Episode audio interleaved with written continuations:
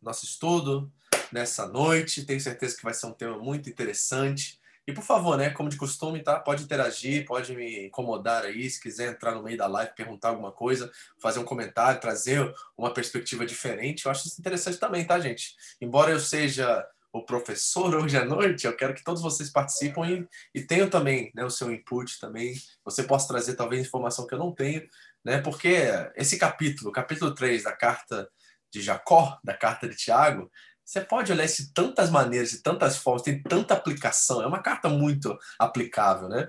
Então nós podemos olhar esse capítulo 3 de tantas maneiras, de tantas formas, que eu tenho certeza que a minha forma vai ser muito é, compacta diante da toda abordagem que nós poderíamos fazer dentro desse capítulo, tá? Então nós vamos entrar nessa questão realmente da indomabilidade, da incontrolabilidade da língua, né? E nós vamos ver exatamente como podemos viver e aplicar isso de uma forma em nossas vidas. Vamos orar para o Senhor falar conosco nessa noite e o Espírito Santo nos ministrar e nos guiar a toda a verdade. Pai querido, te agradeço por mais uma oportunidade de estar com a minha igreja, meus irmãos, minha família e é muito precioso isso para mim. Senhor. Eu te peço que o Senhor me ajude a poder, de fato, Senhor, alcançar a mente e o coração deles pela tua palavra e que ela se torne vida, que ela se torne é, poder ativo de transformação, para que nós possamos sair daqui, primeiro com uma, um diagnóstico, uma reflexão de quem somos, aonde estamos, o que precisamos fazer. E ao colocarmos em prática, experimentar a genuína transformação que só o teu Espírito pode operar em nós, Senhor. Fale conosco que as palavras da minha boca e as meditações do meu coração sejam aceitáveis, sejam agradáveis ao Senhor nesta noite. Minha rocha, minha, meu Salvador, minha, meu resgatador. Muito obrigado, Senhor. Fale conosco em nome de Jesus. Amém. Amém? Então, como de costume, tá? Pode me interromper, pode entrar aí na live a qualquer hora que você quiser e vamos bater um papo. Hoje nós estamos aqui na nona parte do nosso estudo na carta de Jacó, na carta de Tiago, irmão do Senhor Jesus. Lembre, não é o discípulo que andou com Pedro, com João, é o irmão do Senhor Jesus, certo? E essa é a pessoa que está escrevendo para os irmãos que estão na diáspora, que estão espalhados pelo mundo antigo, o mundo romano, vamos dizer assim. E essas igrejas, principalmente judeus, a quem ele escreve, é um grupo específico, né? Escreve para os judeus com aplicações para os gentios, mas ele está preocupado com os convertidos do judaísmo, principalmente. Então, dentro dessa perspectiva, desse scope, é que nós estamos olhando essa carta. E aí, trazendo as aplicações e como nós podemos é, trabalhar isso em nossas vidas. Amém? Vamos a, a uma história primeiro, antes da gente entrar no texto em si que aconteceu com o rei Davi em Nob, que eu achei tão interessante cabe muito bem dentro do que nós vamos estar conversando hoje. O texto está em 2 Samuel, capítulo 21 e 22, eu vou estar lendo aqui com vocês. Eu quero que você preste atenção no que está acontecendo aqui, porque tem dois, dois acontecimentos no meio dessa história que revelam o poder da língua, que revelam o poder da, dos rumores, das falsas notícias. Nós estamos ouvindo muito falar hoje em dia sobre fake news, né? Todo mundo já ouviu essa frase. Fake news é uma coisa que está aí nas mídias sociais, na política, tanto no Brasil quanto nos Estados Unidos, principalmente. E nós temos ouvido falar muito sobre fake news, né? Rumores, mentiras. E essa história conta basicamente uma fake news que gerou um massacre, né? Que acabou com a vida de muitos sacerdotes e homens fiéis a Deus. E a história de Davi. Davi foi uma, um cúmplice dentro disso, né? E nós não podemos aliviar para o rei aqui porque ele pisou na bola e esse pisar na bola mais uma vez de Davi vai causar a morte de muitas pessoas e também a falsa notícia de um desses seguidores de um desses homens de Saul também trouxe morte e calamidade sobre uma certa região e sobre um, um certo grupo de sacerdotes. Diz assim o texto: Davi foi falar com o sacerdote Aimeleque em Nob. Aimeleque tremia de medo quando se encontrou com ele e perguntou: Por que você está sozinho? Ninguém veio com você? Nesse momento da história, Davi e Saul estão separados, tá? E Saul está perseguindo Davi. Então, tendo o contexto aqui, e Aimeleque não está acostumado a ver a, a, a mão direita, vamos dizer assim, do rei sozinho. Então, ele fica, fica um pouco temeroso daquela situação de ver Davi ali sozinho, sem a comitiva da real, entendeu? Então, ele está preocupado diante dessa situação que está acontecendo ali. Aí ele diz assim: respondeu Davi, o rei me encarregou de uma certa missão e me disse: Ninguém deve saber coisa alguma sobre sua missão e sobre as suas instruções. E ordenei aos meus soldados que se encontrassem comigo num certo lugar. Agora então, o que você pode oferecer-me? Dê-me cinco pães ou algo que tiver. Então, primeira coisa, já, já, você já encontrou o problema da história? Você já entendeu o que está acontecendo aqui? Certo? Ou seja, Davi e Saul estão separados, são inimigos. Davi não está sobre a submissão de Saul é, já nesse momento da história. Ele já está fugindo de Saul. Então, como ele diz que o rei me encarregou de uma certa missão? Certo? Então, nós estamos vendo aqui uma, uma camuflagem, uma mentira, né? Descarada do, do nosso querido Davi, mais uma vez o nosso homicida, adúltero e agora mentiroso, entra em cena mais uma vez, né? Você vê o pecado da humanidade. Eu acho lindo que a Bíblia não disfarça, não esconde essas, esses pecados, né, dos seus personagens principais e do seu rei, né, depois de Jesus, principal da história. Então ele anuncia para esse sacerdote que o rei o enviou em uma missão secreta, mas nós sabemos que isso é mentira. E o sacerdote, contudo, respondeu a Davi: Não tem um pão comum somente pão consagrado. Se os soldados não, tiverem, não tiveram relações com as mulheres recentemente, podem comê-lo. Davi respondeu: certamente que não, pois esse é o nosso costume sempre que saímos em campanha. Não tocamos em mulher. Esses homens mantêm o corpo puro, mesmo em missões comuns. Quanto mais hoje. Então o sacerdote lhe deu os pães consagrados, visto que não havia outro além do pão da presença, que era retirado de diante do Senhor e substituído por pão quente no dia em que era tirado. Aconteceu que um dos servos de Saul estava ali naquele dia, cumprindo seus deveres diante do Senhor. Era o Edomita Doeg, chefe dos pastores de Saul. Então aqui nós temos outra questão. Nós temos alguém que é, né, hoje inimigo, né, de Davi e um alguém que serve debaixo de Saul, seu inimigo agora, né, direto, e ele está ali vendo todo aquele acontecimento com Davi e os seus soldados e reparando que alguma coisa está fora do lugar, porque ele conhece a história e sabe que Davi não está em boas relações com o rei Saul. Davi perguntou a Emelec: Você tem uma lança ou uma espada aqui? Não trouxe minha espada, nem qualquer outra arma, pois o rei exigiu urgência. Outra mentira. O sacerdote respondeu: A espada de Golias, o filisteu que você matou no vale de Elá, está enrolada num pano atrás do colete sacerdotal. Se quiser, pegue-a. Não há nenhuma outra espada. E Davi disse: Não há outra melhor. Dê-me essa espada. Então, capítulo 21, nós estamos vendo esse trama de Davi de alimentar seus soldados que estão famintos. Ele come dos pães consagrados, ele conta uma história fictícia, mentirosa, né, ao sacerdote Amilek que lhe desse condições de poder ter acesso a essa comida. Ok? Capítulo 22. Saul ficou sabendo que Davi e seus homens tinham sido descobertos. Saul estava sentado com a lança na mão debaixo da tamargueira, na colina de Gibeá, com todos os seus oficiais ao redor, e eles lhes disse: Ouçam, homem de Benjamim, será que o filho de Jessé dará a todos vocês terras e vinhas? Será que ele os fará todos comandantes de mil e comandantes de cem? É por isso que todos vocês têm conspirado contra mim?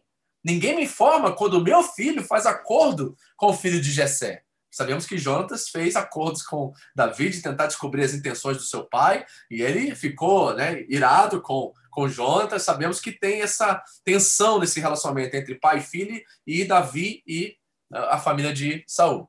Nenhum de vocês se preocupa comigo, nem me avisa que meu filho incitou meu servo a ficar à minha espreita, como ele está fazendo hoje. Entretanto, Doeg, o Edomita, que estava com os oficiais de Saul, disse: Vi o filho de Jessé chegar em Nob e encontrar-se com Emelec, filho de Aitube.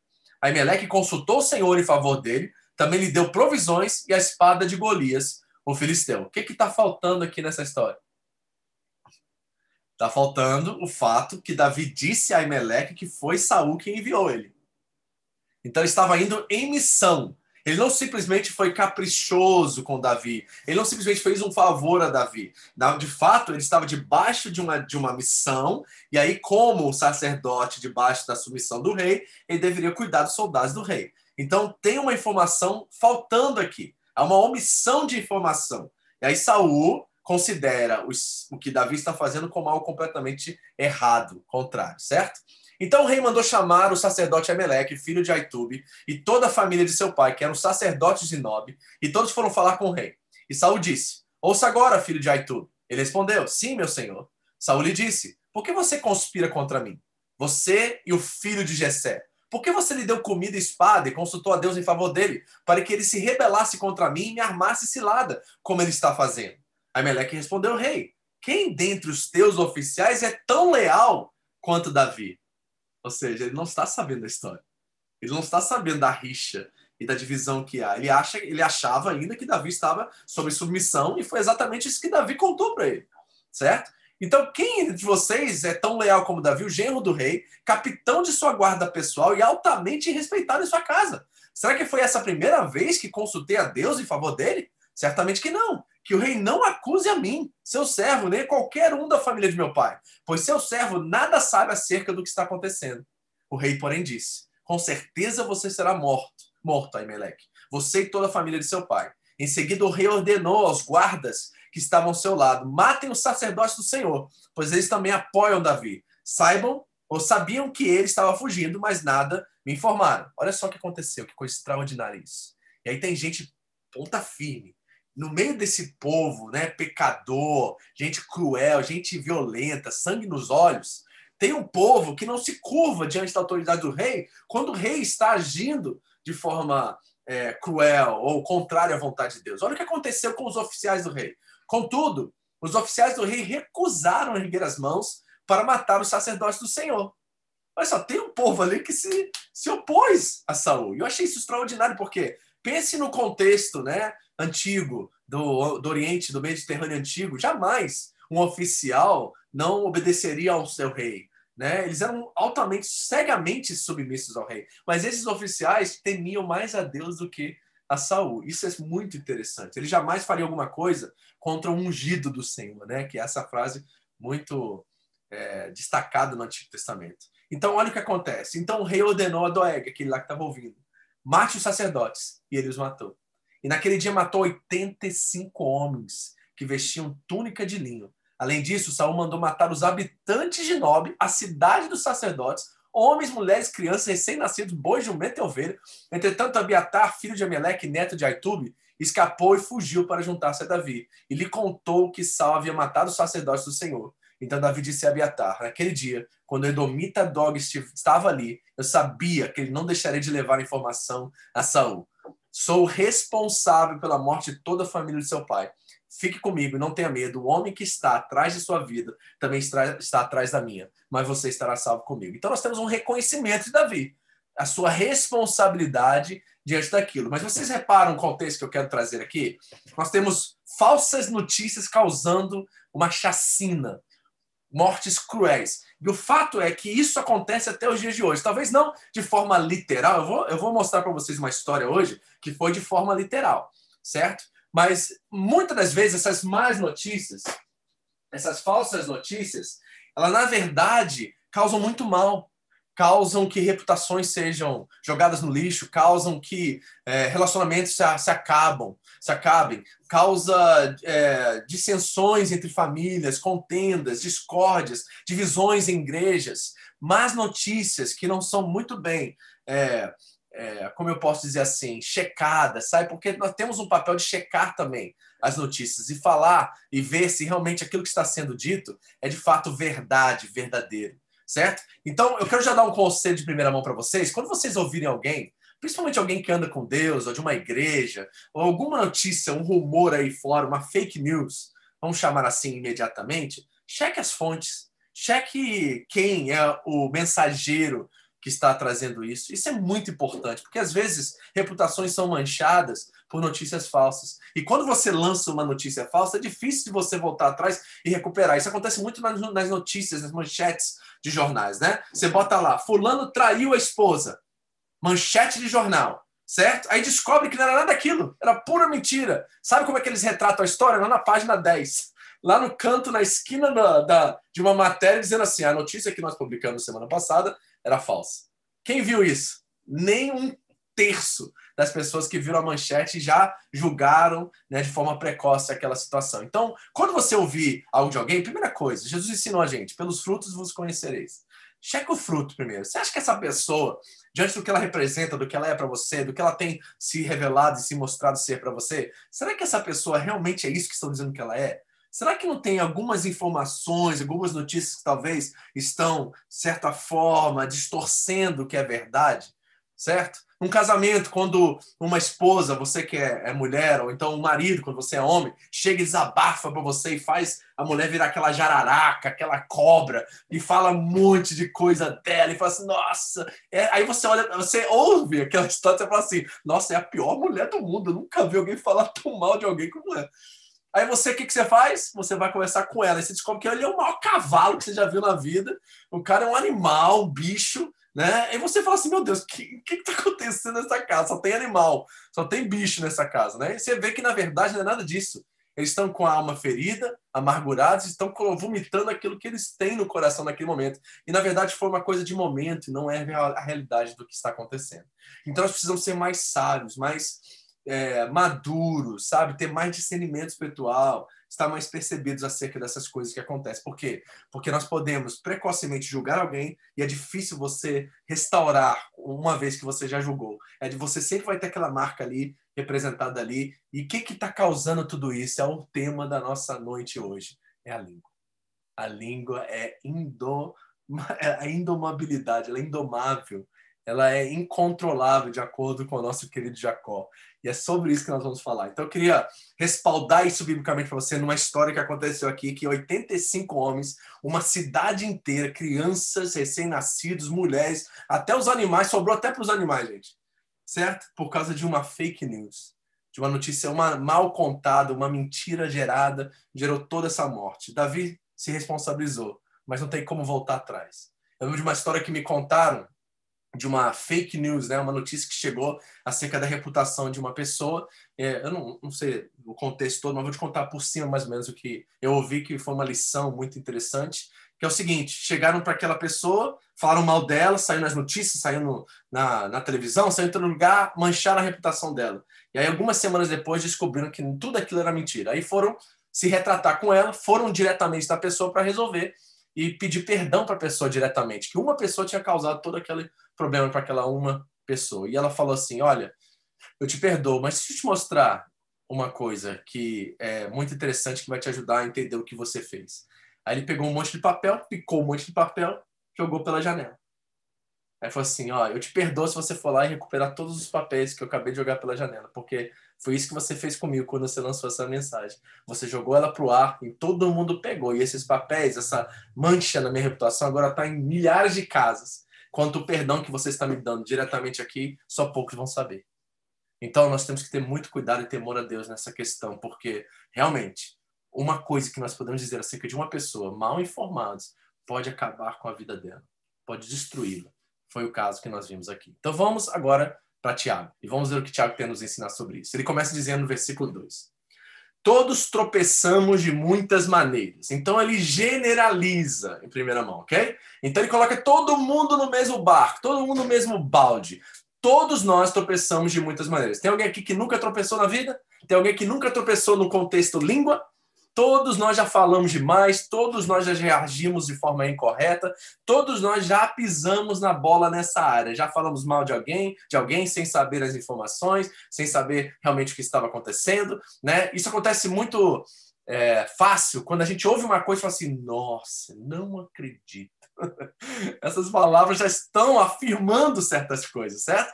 Porque se a pessoa fala mal de alguém, você fala assim, é mesmo? É como se tivesse assim, ah, então é verdade. Né? Nós devemos nos silenciar quando nós estamos ouvindo isso, né? E encontrar caminhos de resolver e de trabalhar, de, né? de não permitir que essas coisas permaneçam do jeito que estão. Então ele diz assim: todos nós tropeçamos. Então ele generaliza, ele traz isso para um âmbito em que todos estão incluídos agora. Não tem ninguém aqui que não cabe dentro disso. E depois ele especifica, diz assim: mas se tem alguém que não tropeça no falar, tal homem ou tal pessoa, melhor dizendo, é perfeito. Então ele usa uma, uma técnica retórica aqui, porque ele sabe que não existe essa pessoa, só teve um até os dias de hoje, que andou nessa terra em perfeição, que é o Senhor Jesus. Então ele diz: se você nunca tropeçou na sua forma de falar, na sua maneira de ser, né, então você é perfeito, então você é capaz de dominar todo o seu corpo. Então o que, que está implícito aqui já no primeiro versículo? Que se nós tropeçamos, então já não temos domínio sobre o corpo, certo? Aqueles que são perfeitos têm domínio sobre o corpo. Então, aqueles que não são perfeitos não têm domínio sobre o corpo. Então, nós precisamos entender já: o diagnóstico é não confie demais no seu coração e não confie demais na sua boca, porque provavelmente ela vai tropeçar nessa área específica que nós vamos conversar aqui nessa noite. Jesus já disse: a boca fala o que está cheio o coração, certo?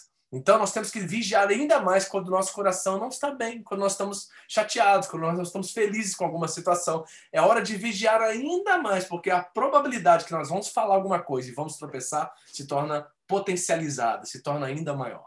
Olha o que diz Provérbios 6. É interessante como ele descreve essas sete coisas que o Senhor odeia, não gosta e detesta. Três delas têm a ver com a língua. Olha só que coisa. Há seis coisas que o Senhor odeia e sete coisas que ele detesta. Primeiro, olhos altivos, arrogância, soberba, certo? Língua mentirosa. Isso está dentro dos dez mandamentos, a falsa testemunha, né? Então nós temos que ter cuidado com isso também. É o nono mandamento lá. Não deis falso testemunho. Então a língua mentirosa. Olha, mãos que derramam sangue inocente. Davi já caiu aqui nos primeiros dois. Davi já se deu mal, né? Davi é pecador como eu e você, tá lascado, que nem eu e você se não fosse o sangue de Jesus sobre a vida dele também.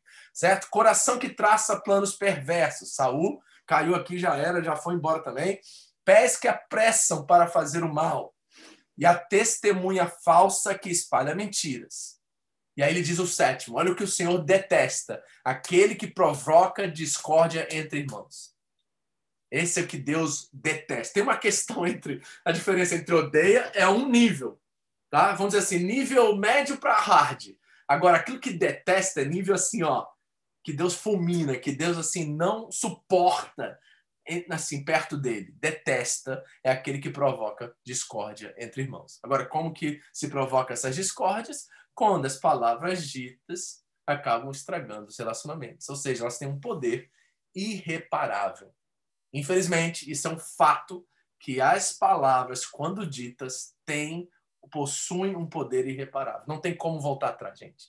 Lançou, lançou, né? Já tentou fazer isso? Já falou uma coisa áspera para o seu marido, para o seu cônjuge? Aí você não hum, devia ter falado aquilo. O problema é que não tem como recuperar. Não é verdade? Você lançou, a pessoa pode falar assim, não, eu... até a pessoa sabe que foi sem querer, mas aquilo ali, ó, ela parece que ela entra no coração e na mente e, e pum, gruda. E aí você sabe o que vai acontecer, né? Se a pessoa não tiver maturidade. Daqui a uns duas semanas vai voltar para você isso aí. Fala assim, ah, mas eu não sou isso que você falou? Sempre volta, né? Certo? Porque infelizmente o ser humano, né, por tendência de pecador que é, sempre tem a, a, essa tendência devolver na mesma moeda as coisas, certo? Porque ele precisa ser curado e restaurado ainda. Então, quando as palavras são ditas, ela tem um poder de reparar. Por isso que aquele homem jogou os papéis pela janela, falou assim, agora vai lá e tenta recuperar o que você me disse. Você não vai conseguir, ele não vai conseguir nunca recuperar isso, certo? Porque esse é o poder que a palavra tem. Então, olha só, deixa eu ver como é que o Tiago vai agora apresentar isso para nós. Ele usa três ilustrações que são muito comuns no antigo Mediterrâneo, na área deles ali. As pessoas, ao ler essa carta sabia exatamente do que ele estava falando. Ele vai falar dos freios, né, que a língua é como os freios na boca de cavalos. Ele vai falar que é como o leme de um navio. Aqui está o timão do navio, né? Esse negócio aqui. Né? Você que é corintiano, tá aquele timão no brasão do Corinthians, porque é isso, é um timão, por isso que é chamado timão, eu acho. Eu estava estudando aqui e falei assim, nossa, agora eu sei porque o Corinthians é chamado timão, por causa desse negócio aí. Eu achei que era time grande, mas é por causa desses nesse leme do navio aí, né? Que tem no escudo no brasão do time, né? E a língua como um fósforo. Essas são as três ilustrações que Tiago irá trazer para representar o poder da língua e a forma que ela tem, a indomabilidade dela, certo? E nós vamos olhar esses, essas ilustrações e vamos ver né, o que, que será que Tiago está dizendo aqui que pode ser muito prático para nós nos nossos dias. Mas antes disso, eu quero te contar outra história. E é uma história verídica que aconteceu. Escute isso. No final do século XIX, na cidade de Denver, no Colorado, nos Estados Unidos, quatro repórteres aguardavam ansiosamente a chegada de um famoso político, um senador que haveria de visitar a cidade. Os repórteres posicionaram-se para receber o dito senador, um homem de projeção no país. Entretanto, para a frustração deles, o senador não chegou e eles ficaram tão decepcionados e desiludidos que resolveram ir para o Oxford Hotel e começaram a beber. Durante toda aquela noite, beberam em excesso. Depois de embriagados, eles resolveram escrever uma matéria para um jornal que pudesse chamar a atenção da população. De forma contundente, escreveram um artigo cuja manchete era: A China anuncia a derribada de suas multisseculares muralhas. A notícia chegou à China como uma bomba explosiva e provocou uma grande confusão. Os chineses reagiram furiosamente, abrigando um grande ódio pelos ocidentais. Os cristãos ocidentais que moravam na China passaram a ser perseguidos. Essa malfadada notícia provocou na China a sangrenta revolução dos boxers. Em maio de 1900, essa revolução se alastrou, provocando grandes tragédias e a perda de milhares de vidas. Foi preciso que os Estados Unidos, Inglaterra, Alemanha, França e Japão se unissem para defender os ocidentais. 19 mil soldados aliados capturaram Pequim no dia 14 de agosto de 1900, mas naquele mesmo dia, 250 ocidentais foram assassinados naquela cidade. Só um ano depois é que o Tratado de Paz foi assinado. Contudo, os chineses expulsaram os estrangeiros da China. Esse fato medonho, provocado por uma mentira, foi o combustível para inflamar o nacionalismo chinês, encarnado na Revolução Comunista de 1949. Reparem os danos que uma notícia de homens bêbados, né, sem noção, causaram em continentes, não foi só na China, moveu continentes, nações para resolver um problema estatal na China, devido a uma notícia de gente amargurada, chateada, bêbada, que colocou no jornal e causou o que nós estamos vendo aqui nessa notícia. Isso é um fato verídico. Reparem como uma notícia pode causar tanto mal. Assim como foi na Bíblia, em tempos bíblicos, assim também foi no século XX, século XIX da nossa era. Então nós, temos que, nós estamos falando de algo muito sério, gente. E nós temos que entender que, embora isso seja em é, por proporção global, tem situações que uma frase e uma palavra, hoje em dia, destrói famílias, destrói casamentos, dividem igrejas. Quantas igrejas se dividiram por causa de falatórios, de falácias, de mentiras, de fofocas e tudo mais? Nós temos que ter cuidado. E Tiago vai ilustrar isso para trazer para o nosso dia a dia, para que nós possamos realmente entender tudo isso. Então vamos ao primeiro. 3.3, ele diz: quando colocamos freios na boca dos cavalos para que eles nos obedeçam, podemos controlar o animal todo. Um cavalo adulto pesa, pesa entre 500 a 1000 quilos. E sabe quanto pesa o, o freio que fica na boca deles? 400 gramas. Pensa nisso, o tamanho de um animal como esse, de quase uma tonelada alguns, certo?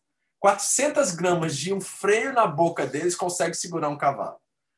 Um ser humano adulto pesa entre 50 a 120 quilos. Então a pergunta que eu tenho para você é: qual a diferença entre um freio de um cavalo e uma língua?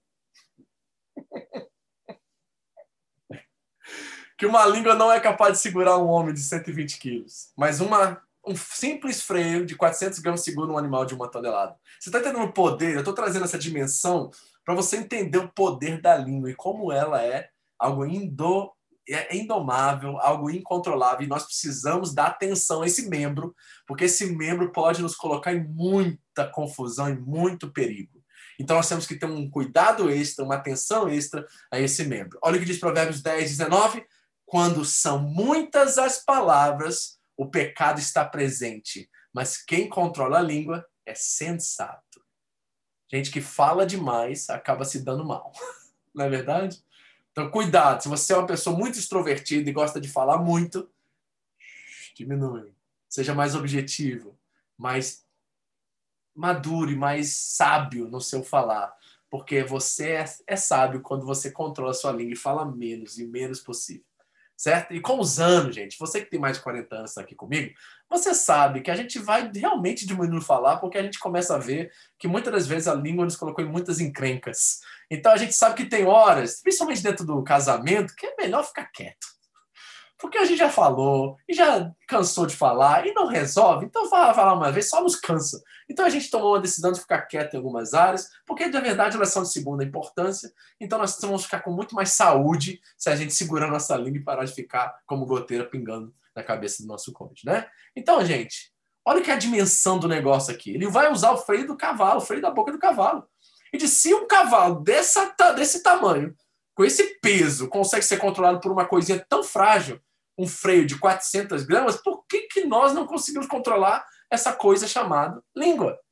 Quando nós somos muito menos pesados que um cavalo. Quanto pesa uma língua de um ser humano? Muito menos que 400 gramas, tenho certeza. Mas nós não conseguimos controlar esse negócio.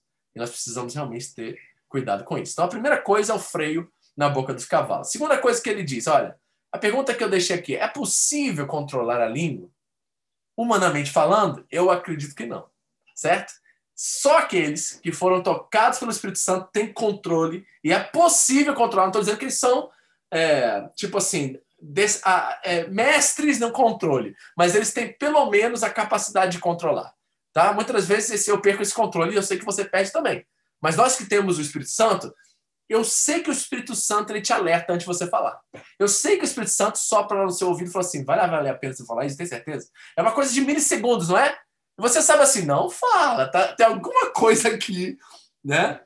Falando com a gente dentro da nossa cabeça, falando assim, ó, não fala isso, você sabe o que, que você vai construir se você falar isso. E a gente sabe, a gente ouve a voz do Espírito. Por quê? Porque em Gálatas 5, ele diz que nós temos o domínio próprio, certo? E nós podemos crucificar nossa carne, nossas paixões e nossos desejos. E se nós vivemos pelo Espírito, nós também andamos pelo Espírito. Então nós não podemos ser presunçosos provocando uns aos outros a inveja. Então ele está dizendo que há a possibilidade de nós controlarmos. Eu não estou dizendo que nós temos domínio sobre a língua, eu estou dizendo que nós somos capazes de controlar se nós somos do Espírito. É isso que o texto está nos dizendo aqui. Certo? Então, pense nisso. Quatro. Tomem também como exemplo os navios. Embora sejam tão grandes e impelidos por fortes ventos, são dirigidos por um leme muito pequeno conforme a vontade do piloto. O piloto usa o timão para controlar o leme, que, com uma simples movimentação, desloca, em alguns casos, mais de 500 mil toneladas de cargo para a direção que quiser. Quanto pesa o negócio dele, gente? Quase nada. Certo? Então, o que ele está nos ensinando aqui? Que saber movimentar as palavras na direção correta nos faz colher frutos. Tanto consequências como frutos. Se você não souber dirigir certo? E guiar, direcionar a sua língua, provavelmente você vai sofrer bastante nessa área. Porque assim como um navio de 500 mil toneladas, a língua pesa tanto assim e pode causar grande destruição também. Eu lembro do Titanic aqui, bateu naquela, no iceberg lá e foi, morreu um monte de gente, porque o piloto não soube controlar o navio naquele momento.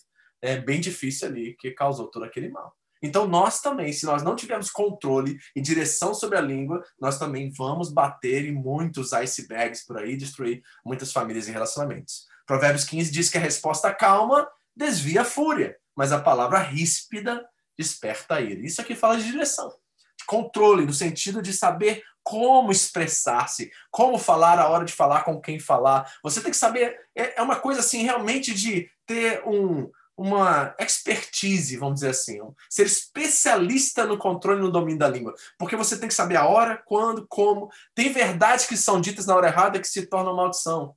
Tem verdades que são ditas na hora errada que causam mais problemas do que a solução que elas estão propondo a fazer. Então nós temos que saber direcionar. Isso que ele está dizendo aqui, ó. Olha o exemplo dos navios. O leme é tão pequeno, ele consegue deslocar, ele consegue mover o navio de um lado para o outro. Você também tem que aprender a usar sua língua na direção correta para você desviar a fúria. Ok? Ele usa os navios. E ele diz no 5: semelhantemente, a língua é um pequeno órgão do corpo, mas se vangloria de grandes coisas. E aqui eu acho sensacional o que o Tiago faz. Tiago personifica a língua. Ele fala que a língua ela se vangloria, ou seja, dá, dá, ela, ele coloca a língua como se fosse uma pessoa, gente. Olha o poder que a língua tem. Olha como é que ela é forte. Ele fala assim: ela é igual uma, uma pessoa dentro de você. Ela tem uma vida própria. Parece que ele está dizendo isso. Então você tem que ter realmente o Espírito Santo em você, porque se ela tem vida própria, as, isso é verdade, não é? Às vezes você fala coisas que você não pensa. É, não é? Tá vendo como é que ela tem vida própria? Às vezes você fala uma coisa assim, mas, por que, que eu falei isso? De onde que vem isso? Porque a língua, de acordo com o Tiago, é um pequeno órgão, mas ele tem personificação. É no impulso, isso mesmo, gente. Né? Do nada a gente solta uma coisa, fala assim, nossa, eu não queria nem falar isso, agora fui falar isso, agora é o estrago que fez esse negócio. Então nós estamos lidando com um grande inimigo, gente é coisa muito séria, nós temos que ter bastante cuidado com essa coisinha aqui, porque ela tem vida própria, ela é um ser humaninho dentro de você, e você tem que saber, né, discipliná-lo, colocá-lo no lugar dela, saber fechar a boca e falar a hora que tem que ser falado, porque ela parece ter vida própria, de acordo com o Tiago. Aí ele continua. Eu coloquei o Bolsonaro aqui, já vou explicar. Vejam quão grande bosque é incendiado por uma simples fagulha Assim também a língua é um fogo, é um mundo de iniquidade colocada entre os membros do nosso corpo, contamina a pessoa por inteiro, incendeia todo o curso da sua vida, sendo ela mesma incendiada pelo inferno. Não só é personificada, mas é do capeta, a língua. Olha só que coisa diabólica nós estamos lidando aqui. Não só a bichinha tem vida própria, se vangloria, mas ela é incendiada pelo inferno, ela tem, ela é influenciada pelas trevas, certo? Então, embora nós estamos no Espírito, temos o Espírito Santo dentro de nós, esse capeta consegue influenciar nossa língua, embora ele não consiga, às vezes, influenciar nossa consciência e nosso coração. Ele consegue fazer com que essa coisa seja um instrumento dele. E olha, e você sabe, eu coloquei aqui o Bolsonaro porque estava tanta briga né, no mundo afora por causa da Amazônia, porque pequenos incêndios estavam causando, né, e acabar a Amazônia, pegar fogo em tudo, nos Estados Unidos também, um monte de queimada, um monte de coisa acontecendo, e ali nós vimos como que um pequeno floco, uma pequena fagulha incendeia toda uma floresta. E a língua é exatamente assim, né? Começa com uma simples fagulha, a gente lança um veneninho lá, e daqui a pouco pega fogo ali, pega fogo lá, daqui a pouco tá lá no Brasil pegando fogo, já viu isso? Você falou uma notícia aqui para alguém, ela manda no WhatsApp para outra pessoa, tá pegando fogo lá no Brasil. Talvez você está em cinco continentes, sua língua está falando com alguém. Através das mensagens, através da internet, através das redes sociais hoje. Um post que você faz no Facebook incendeia cinco continentes, se você deixar. E no mundo polarizado que nós vivemos hoje, está acontecendo o tempo todo. Uma mensagem no Twitter acaba com o mercado financeiro. Certo? Reparem como é que a coisa é realmente séria. E a pergunta que eu tenho para fazer é antropológica agora. Será que é a língua que é fofoqueira ou será que é a pessoa que é fofoqueira? Pensa nisso. A pessoa mente porque ela é mentirosa ou ela é mentirosa porque ela mente? Você tá entendendo? Porque eu não creio, embora Tiago esteja usando toda essa linguagem, personificada, usando a língua como algo do capeta, tá falando todas essas coisas, esses adjetivos acerca da língua. Eu não acho que ele está dizendo que a língua tem vida própria. Eu acho que ele está tentando exagerar ao máximo o poder e a capacidade que a língua tem de tentar nos revelar que, na verdade, a língua ela tem muito mais a falar acerca de quem nós somos do que aquilo que ela faz. Pegou? Você tem que pegar essa. Ou seja, a língua não tem vida própria. Ela é alimentada pela vida que está em nós. É o que o coração, lembra Jesus disse em Mateus 12? A boca fala. Não é o que ela tem por cheio dentro dela, é porque o coração está cheio. Então, a razão pelo qual nós estamos tendo tantos problemas de comunicação, tanto fogaréu para tudo que é lado aí, esse mundo de iniquidade, que a língua é um fogo, é porque o nosso coração está vomitando e está usando, instrumentalizando a língua para causar o um mal e por, para ser incendiada pelo inferno. Provérbios 18:8 diz que as palavras do caluniador são como petiscos deliciosos, descem até o íntimo do homem. Hum, quer comer um petisco delicioso? Aquela hora que você está com muita fome, você vê aquela coxinha maravilhosa. Aí você vai lá, hum, a língua é exatamente assim. Sabe? Quando você sabe você pode dar aquela palavra e acabar com a vida da pessoa e você vai com, sai com toda aquela vontade, desejo no coração, fala assim, agora eu acabo com ela, agora eu vou dar aquilo que ela precisa ouvir, vou falar tudo que ela precisa ouvir a vida dela toda, sabe essas coisas? É exatamente isso. E aí o inferno bota fogo na língua e ele vai entrando e vai entrando. Daqui a pouco nós estamos com a família perdida, com os amigos, sozinho nesse mundo, isolado de todo mundo por causa da nossa língua nós temos que ter muito cuidado com ela. Então, o que, que nós estamos falando? Da indomabilidade da incontrolabilidade da língua. Olha o que Tiago diz: toda espécie de animais, aves, répteis e criaturas do mar doma-se e tem sido domada pela espécie humana. A língua, porém, ninguém consegue domar. É um mal incontrolável, cheio de veneno mortífero. Ele vai piorando a situação né? Agora diz que tem veneno mortífero, é do capeta, né? Agora solta veneno. Olha como é que a coisa tá aqui. Tá muito sério. E se tem um versículo que eu encontro na Bíblia que é mais mal interpretado pelos crentes, é Provérbios 18, 21. Eu sei que você já ouviu o crente falar isso. Que a língua tem poder sobre a vida e a morte, e que os que gostam de usá-la comerão do seu fruto. Certo? Aí que gente fala assim: olha, o filho vai atravessar a rua, cuidado, menino, vai ser atropelado. Não profetiza, não. Já ouviu isso? Né? Eu falo assim: ah, não, você tem que ter cuidado, senão você vai morrer do coração. Tá amarrado no nome de Jesus. A, a língua tem poder, a palavra tem poder. Já viu isso? Não é isso que esse texto está dizendo. Ele está falando das consequências. Não está falando do poder de criação ou de criar realidades que a língua tem. Só tem um que tem poder de criação, é Deus, gente. É Ele que cria as coisas. É Ele que faz aquilo que é invisível se tornar visível. É Deus. Nenhum de nós, pelas nossas palavras, tem poder de criar realidades, mas nós temos poder de influenciar e causar consequências.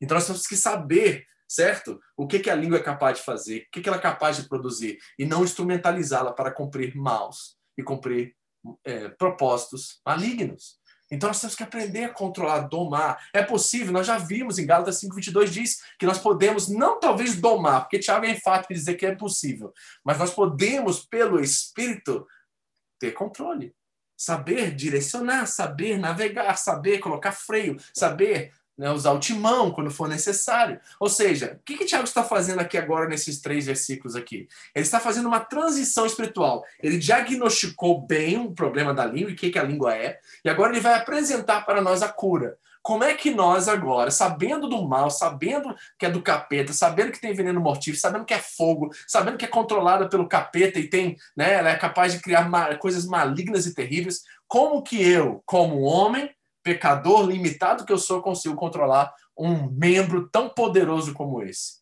Aí ele vai dizer assim: olha, com a língua nós bendizemos o Senhor e Pai, e com ela amaldiçoamos os homens, feitos à semelhança de Deus. Ou seja, de quem é a prerrogativa de fazer a língua fazer o que ela faz?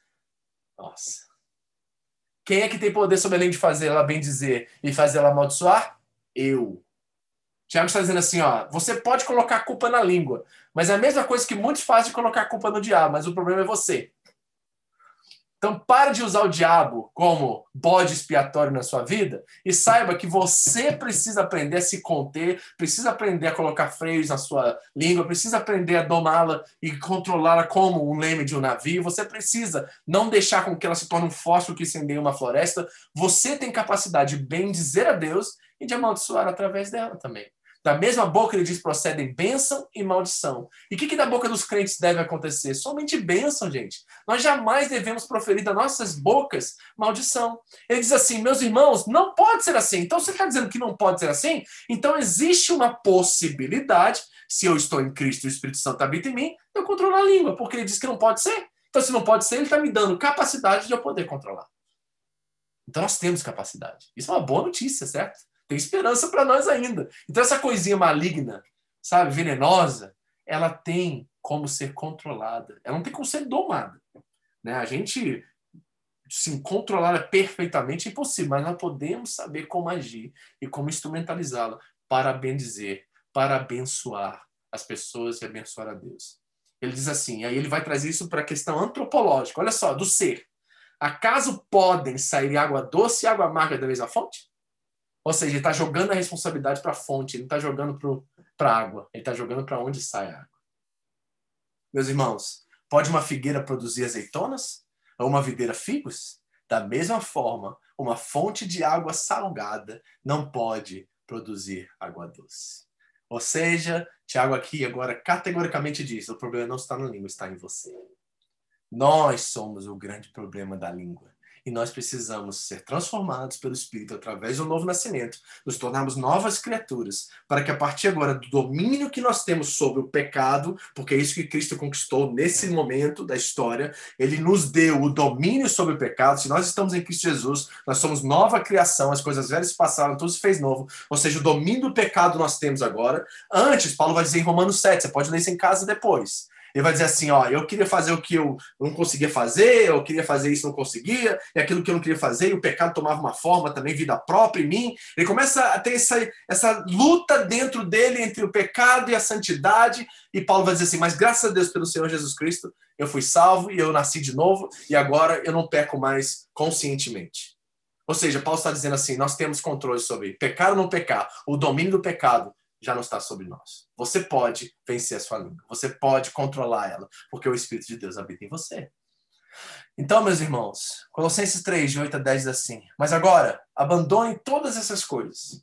Olha, isso é, ele está dizendo que é possível.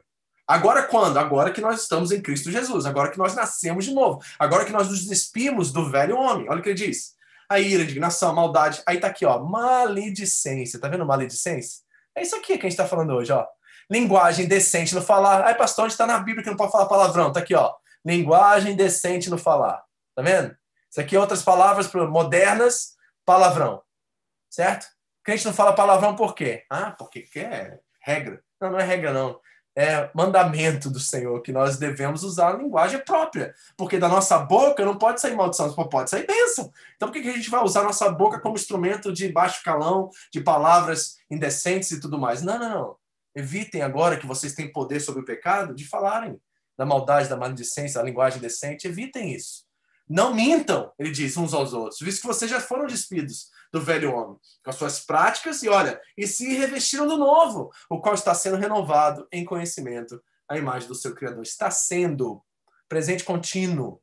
Ou seja, todo dia a gente tem que submeter nosso velho homem a Cristo, renovar nosso espírito, renovar, espírito não, renovar-nos em Cristo Jesus. O espírito está pronto, a carne é fraca, Jesus disse. Certo? Em Colossenses 4 ele diz: Sejam sábios no procedimento com os de fora. Aproveitem ao máximo todas as oportunidades e o seu falar seja sempre agradável e temperado com sol, sal, para que saibam como responder a cada um. Ele está falando da língua, ele está falando da forma que nós nos expressamos. Ele está falando hoje em dia, seria assim, ó, cuidado com o que você tecla. Seria isso hoje. Incrível, né? Nós temos que fazer essa adaptação hoje. Então, a gente não fala hoje somente com a boca. A gente fala com gesto, a gente fala com um dedo. Hoje todo mundo fala com dedo, fala com vídeo né? A gente fala tecnologia. Então cabe tudo dentro aqui. Nós temos que fazer essa aplicação sim, tá? Tem gente que não fala um pio, mas posta que é uma beleza, né? Fala tecla na internet que é uma beleza, usa anonimato que é uma beleza, mas quietinha. Só solta veneno na internet quando ninguém sabe que tá vendo, usa anonimato, né? É um veneno em si, mas quando tá no meio do povão é quietinha. Tem muita gente, é, muita gente corajosa na internet, né? pouca gente corajosa no dia a dia. Nós já sabemos disso, né? Então vamos aplicar e concluir aqui para a gente terminar. Conclusão. Primeiro, cuidado com os ditados populares e evangélicos. Primeiro, primeira aplicação que eu quero dar para você, certo? Já ouviu essas frases assim, ó? Jogar o verde para colher maduro. Já viu isso? É maledicência, tá, gente? Tá? Não vem entrar nessa, não. Viu? Esse é ditado popular que todo mundo usa e acha que é um barato. Não, não. Tá? Isso é você camuflar e você usar meios torpes para você chegar ao seu objetivo. Cuidado, tem muita mentira com cara de verdade. Nós temos que ter bastante cuidado, né? Aquela coisa que o irmãozinho chega para você e fala assim, ó, eu vou te contar, mas para a gente orar, tá? Tá vendo? Tá? Maledicência, fofoca, né? Já viu aqueles, aqueles são altos é, se justificam, né? Sou sincero e falo o que eu penso. Já ouviu gente falar isso? E se acha o máximo, né? Quando fala isso assim, eu sou a sinceridade em pessoa, eu falo o que eu penso. E tá achando que tá certo em fazer isso. Deixa eu dizer uma coisa que eu sempre digo e vou repetir. Amor sem verdade não é amor, verdade sem amor não é verdade. Tem horas que verdade não é verdade, porque é a forma que é falado, e a forma que é expressado, e a hora que é conduzido aquela verdade. Ela se torna mentira, porque ela estraga mais do que ela promove restauração e reconciliação. Então, esses que dizem assim, sou sincero e falo o que eu penso, aqueles que têm a boca aberta e falam tudo que tem que pensar na cabeça, você vai reparar que essas pessoas provavelmente têm poucos amigos. E tem pouca gente que, na verdade, nem amigos são, só suportam ela, porque são muito cristãos no seu jeito de ser e pensar. E aí aguenta essas pessoas, porque sabe, se se abandonar elas, elas vão ficar sozinhas nesse mundo afora. Eu falo mesmo, ponto final, né? Isso são tudo expressões de arrogância, de soberba, camufladas, né, de é, falsa modéstia, não é isso? Então nós temos que ter cuidado com isso. Por exemplo, deixa eu ajudar você a pensar isso. Imagina uma pessoa na UTI, desesperada com seus familiares lá, esperando a hora de morrer. Aí vem um crente e fala um ditado popular daquele que eles gostam: Deus é por você, vai dar tudo certo, Deus vai te levantar disso aí. Como é que você sabe? Irmão, não sei se um anjo apareceu para você, certo? Alguma coisa muito espiritual acontecer, que Deus te falou que aquela pessoa ia sair daquele coma, daquela situação. Você vem com jargão evangélico, com profetada, para falar a verdade, para tentar de alguma forma trazer algum tipo de consolo ao coração de gente em luto, não entendendo e não tendo empatia naquele momento com aquelas pessoas, você está fazendo muito mais mal do que bem essas pessoas. E quem te disse que Deus vai levantar elas? Quem te disse que Deus vai tirar essa pessoa dessa situação? E se for o propósito de Deus que ela morra e esteja com ele? E se isso é melhor para ela do que ficar aqui nesse tempo? Então vocês têm mais sabedoria no falar, né? Agora, imagine um presidente anunciando que o meteoro vai cair na Terra amanhã. Só que ele se esquece de falar que já mandou foguete e vai destruir o meteoro. O que aconteceria na Terra com essa falsa ou essa parcial informação? Imagina, o que você faria se hoje saísse na notícia que no Japão meteoro vai, atacar, vai cair na Terra, nós não sabemos exatamente aonde, mas por favor, se proteja. Aí ele apaga, acaba a notícia e não fala assim, mas nós já estamos tomando as devidas medidas para evitar esse, essa, esse, esse pacto com a Terra.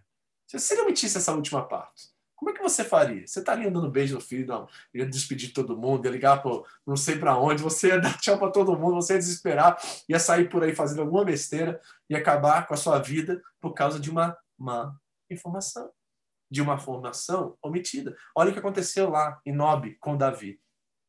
85 sacerdotes, mas uma cidade inteira, crianças e mulheres, foram apagadas dessa terra por causa de uma fake news nós temos que ter muito cuidado. Então, quando nós recebemos a informação, certo? Tenha sabedoria. Não, não remeta imediatamente ditado popular evangélico, versículo fora de contexto, tá? Vocês estão aqui, debaixo do meu pastoreio, tá? Pelo amor de Deus, seja humano, não seja crente em momentos como esse. Seja gente, tá? Não vai para lá com versículo decorado, não. Não adianta falar versículo quando alguém está sofrendo, gente. Essa pessoa precisa de abraço. Essa pessoa precisa de cuidado, precisa de calor humano, não precisa de versículo fora de contexto e nem promessa que você não tem ideia se vai se cumprir ou não vai se cumprir. Palavra de esperança não é você profetizar o futuro. Palavra de esperança é você dizer que, embora isso possa acontecer, embora isso venha a perder ou ela se recuperar disso, Deus é grande, Deus é maior, Deus sabe o que está fazendo, ele não se omitiu dessa situação e ele continua soberano sobre ela. Eu gosto do pastor Zé Machado, né, que ele pastoreia até uma igreja japonesa, na Liberdade, lá em São Paulo, e ele diz que quando o irmão dele, o irmão da igreja está doente, ele chega no hospital para visitar esse irmão, a primeira coisa que ele fala é: tá pronto para partir, meu irmão? Se hoje Jesus te levar, você já orou, tá tudo certo, já perdoou quem você tinha que perdoar. Se hoje você for, você tá pronto para ir? Tem que ter coragem de falar uma coisa dessa. Mas ele tá certo. Entendeu? Porque a gente, às vezes, é, bota na periferia as coisas principais. A gente não entende o que é importante em momentos como esse. Nós precisamos voltar a isso e ter mais sabedoria em domar esse negócio aqui, porque às vezes essa língua vem para destruir. Segunda coisa, não há desculpas para nós que temos o Espírito Santo de não domar e não controlar essa coisa aí. Ela é controlável pelo Espírito. Ela é tomada pelo Espírito. Completamente não. Mas ela tem a possibilidade de abençoar. Ela tem a possibilidade de, embora deseje falar o mal, ela consiga reverter isso e fazer o bem. Certo? E aqui nós temos um exemplo claro na Bíblia em Babel e Pentecostes. Babel, um povo falava uma só língua, com a intenção de manipular os deuses pelo seu egoísmo, pelo poder e pela arrogância. Deus viu que tudo que o homem fazia naquele momento, ele conseguiria fazer. Então Deus espalha esse povo com múltiplas línguas para que eles não conseguissem comunicar e não cumprissem aquele objetivo de dominar, de tentar manipular, de saber o que os deuses estão fazendo acima das nuvens. Eles tinham uma intenção maligna. E tudo isso pelo poder da língua. A língua era um instrumento ali que fazia com que eles conquistassem e construíssem o seu, a sua Babilônia, Babel, a sua cidade poderosa onde eles seriam deuses sobre si mesmos. O que acontece em Pentecostes? A restauração de Babel. O povo ouvia nas suas próprias línguas as maravilhas de Deus e a maldição de Babel foi invertida. Amor e verdade trabalhando juntos. Então Deus restaura o que aconteceu em Babel. E o que aconteceu na cruz, meus irmãos? Jesus, diante de Pilatos, diante dos homens, no caminho da crucificação, Jesus cessou, não se justificou, não tentou se defender dos atos que falsamente acusavam ele. Ele ficou em silêncio. Na cruz, ele se silenciou. Por quê? Para que eu e você, hoje, não tivéssemos e não ouvíssemos o silêncio de Deus, mas pudéssemos ver claramente a voz dele para todos nós. Jesus se silenciou para que nós pudéssemos ouvir. Então, nós precisamos ouvir o testemunho de Cristo, nós precisamos aprender com Jesus o caminho do silêncio, o caminho da reflexão, o caminho de dar dois passos para trás e aprender a responder e a reagir de forma cristã, como Cristo. Nós precisamos entender o poder que essa coisinha maligna, né? Fogo tem sobre as nossas vidas e saber lidar com ela e saber instrumentalizá-la para a bênção, instrumentalizá-la para o bem, potencializá-la para que ela possa ser fonte de vida, fonte de esperança, fonte de alegria. Da boca de nós, cristãos, seguidores de Jesus Cristo de Nazaré, só pode sair bênção, gente. Então, em nome de Jesus, que nós possamos pensar naquilo que nós ouvimos hoje, aprendemos aqui hoje. Que nosso coração possa, agora, nesse momento, eu quero orar antes da gente ir para as perguntas ou colocações de vocês. Eu quero pedir ao Espírito Santo que nos ajude a reconhecer como nós temos usado esse membro difícil, indomável, né, incontrolável, de acordo com o Tiago, um, uma coisa que é fogo, que assim incendeia, floresta que incendeia, que é influenciada pelo maligno. Essa coisinha aí, tão pequenininha, mas com um poder tremendo, que, que diz Tiago na, na progressão da revelação ali, que tem própria vida própria, que consegue né, nos influenciar e nos levar a fazer a mal. Que nós possamos pedir ao Espírito Santo que nos ajude a reconhecer onde ela já foi usada para destruir relacionamentos, para afastar pessoas queridas, para danificar nossos casamentos, para distanciar pessoas queridas da nossa vida, para distanciar irmãos na igreja de nós por causa de, coisas que nós julgamos precocemente, ou coisas que falamos que não deveríamos ter falado. Nós precisamos agora captar, entender, discernir como talvez esse membro tenha sido usado não para a glória de Deus. Jesus falou, né, que nós precisamos né, entender que tudo que sai do coração a boca fala. Então nós precisamos ver como está o nosso coração. O problema é antropológico, não é instrumental. Não é do instrumento, é do coração, é daquilo que está em nós, a amargura, da dor, do sofrimento. Isso está gerando esses relatórios, essas falácias que na verdade causam mais mal do que bem. Nós precisamos pedir ao Espírito Santo que nos ajude a diagnosticar, a reconhecer, a discernir. E aí sim começar um processo de transformação, de mudança, de transformar aquilo que é maldição em bênção. Em nome de Jesus. Vamos orar? Pai querido, te agradeço por esse tempo precioso de reconhecermos quanto esse, essa coisinha aqui, esse membro tão pequeno, mas tão poderoso, tem talvez sido instrumento de maldição, de quebra de relacionamentos, de destruição, de famílias, de relacionamento de pessoas, de vidas, de conhecidos e desconhecidos. Senhor, nos perdoe se nós temos usado esse instrumento para amaldiçoar, e nos ajude a transformá-lo hoje em instrumento de bênção. Perdão, pedimos perdão se temos usado ele para o pecado, para as trevas e não para a luz. E que a partir de hoje nós fazemos um voto com o Senhor e te pedimos que o Espírito Santo sopre com mais força, que ele fale mais alto.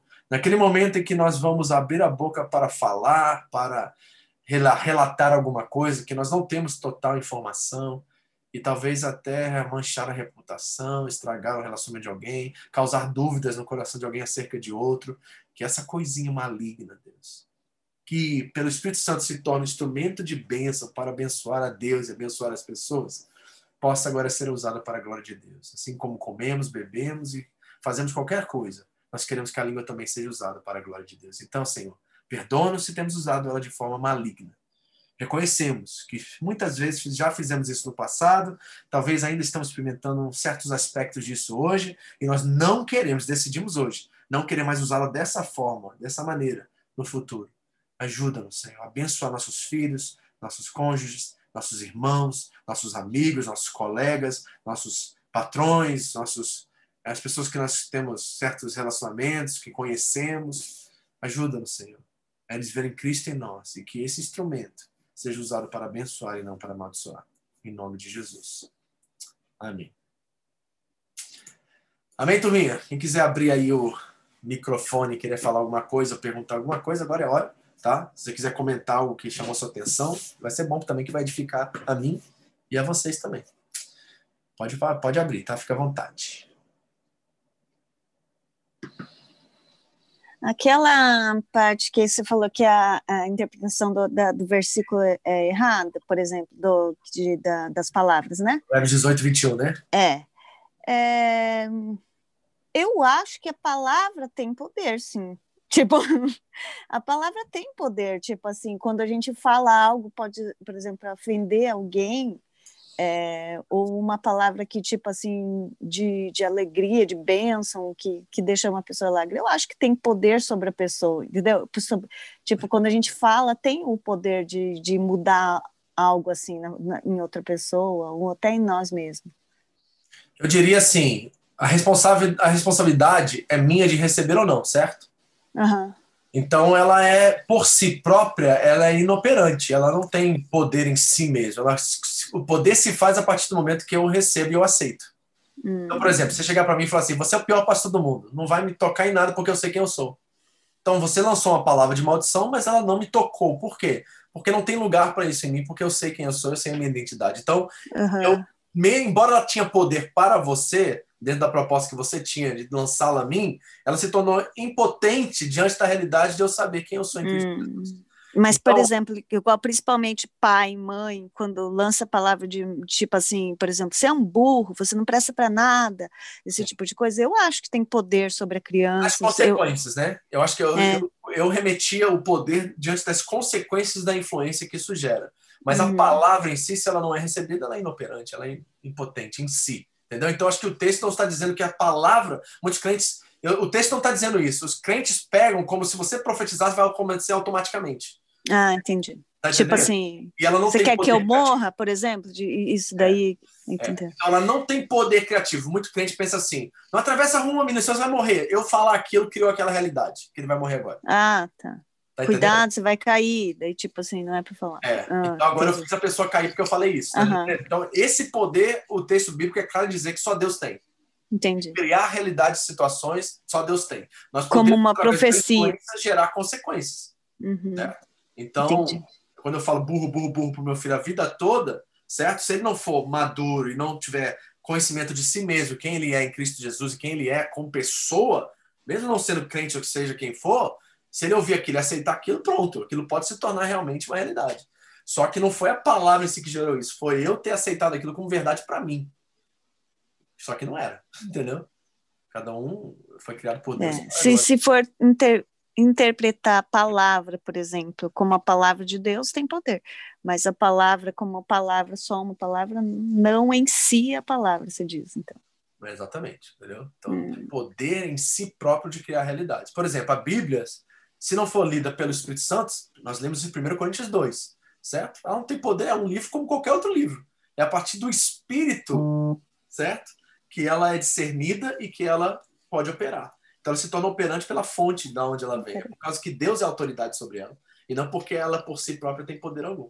Tá entendendo? Então é a fonte. Que, que, realmente causa isso. E né? quando fala que não é, que que não como que é, não sei qual é a palavra, que não é importante o que, que entra na boca, mas que sai ali, não sei qual é. É, Jesus falou, né? Não é o que, o que entra no é. homem que contamina o homem, mas o que sai do homem. É, que contamina. Porque dele sai o quê? O que está no coração.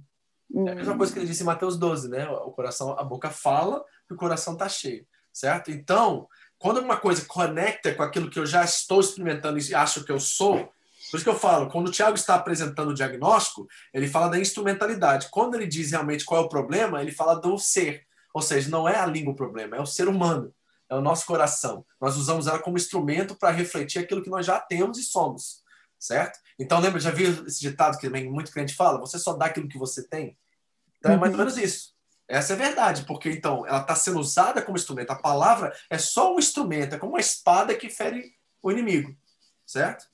Então, a gente tem que entender essas duas categorias aqui. Ela não tem poder de criar nada, mas ela pode influenciar e gerar consequências na vida daqueles que estão sob nossa uhum. autoridade, nossa, né, estão submissos a nós pela autoridade espiritual, pela, por sermos pais e tudo mais. Então, com certeza. Mas eu posso falar para a Camille, por exemplo, se é burro, você não é nada, você não é nada, ela pode receber isso ou não. Se ela falar assim, não acredito nisso, eu sei quem eu sou e sei quem Deus é. Eu já conheço muitos casos de famílias que viveram em lares, lares totalmente disfuncionais que foram, se deram bem, não tem uhum. mágoas, não tem problemas algum, porque elas não captaram aquilo, elas não pegaram aquilo para elas mesmas. Elas conheceram que os pais eram disfuncionais, eram ruins, e foram tocar a vida delas, sem aquela, aquele fato rondando elas pro resto da vida.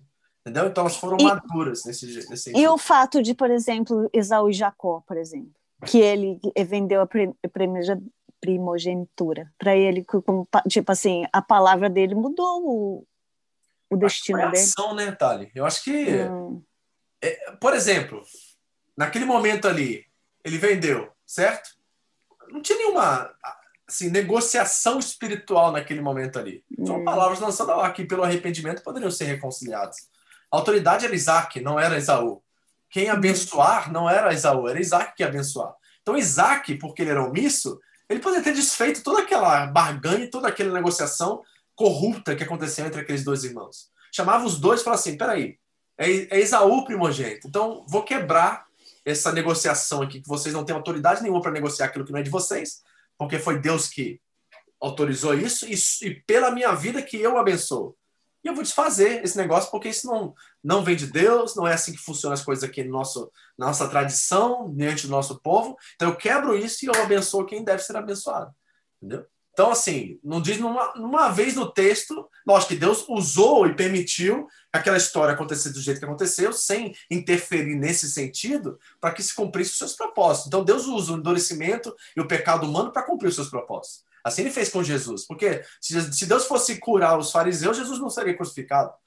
Então ele usa a maldade humana e o engessamento humano para cumprir os seus propósitos também. Quando nós chegamos um, o que os teólogos chamam de endurecimento judicial, é quando o nosso coração está tão duro, tão duro, tão duro, que Deus nos julga nesse coração duro. Isso é o, Uhum. é o pecado conhecido como a blasfêmia contra o Espírito Santo.